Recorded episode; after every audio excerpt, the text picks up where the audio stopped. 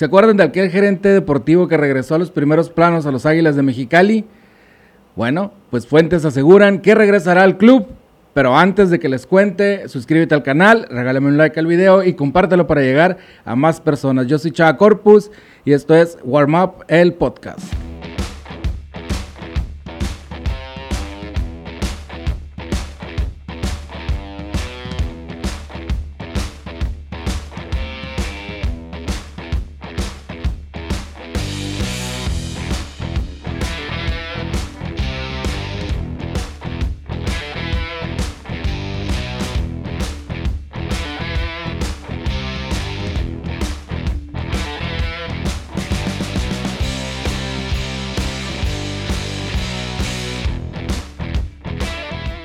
En Águilas de Mexicali, desde el campeonato por allá en la temporada 2016-2017, han tenido una serie de problemas en la oficina deportiva del club y es que desde ese año, tras el campeonato, pero con Alejandro Ahumada, no se pudo avanzar a los playoffs de la siguiente temporada, la 2017-2018.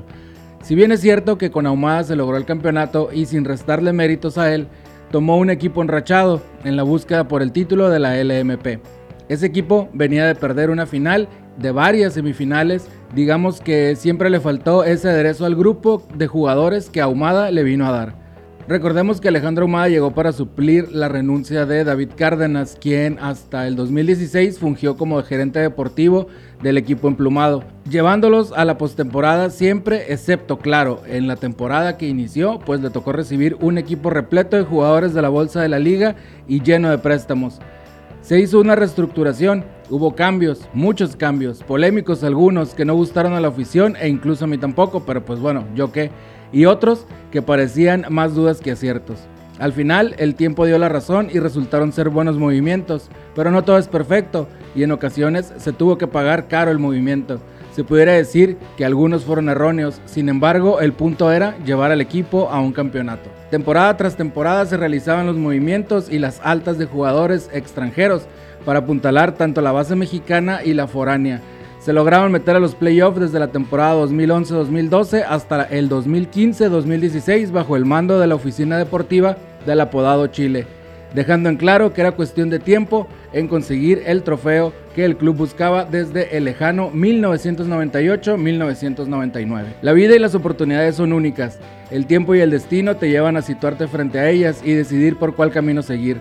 En el invierno de ese último año de David Cárdenas tomó la decisión de dejar el nido y emigrar a la LMB con los llamados Vaqueros Laguna equipo con el que después de conseguir el pase a playoff en esa liga y con ese equipo en su primer año pasaría a formar parte de los Leones de Yucatán en 2018 como el director deportivo de la organización y a quienes llevaría a conseguir la Copa Sachila en el primero de los dos torneos de ese experimento nefasto de la Liga Mexicana de Béisbol.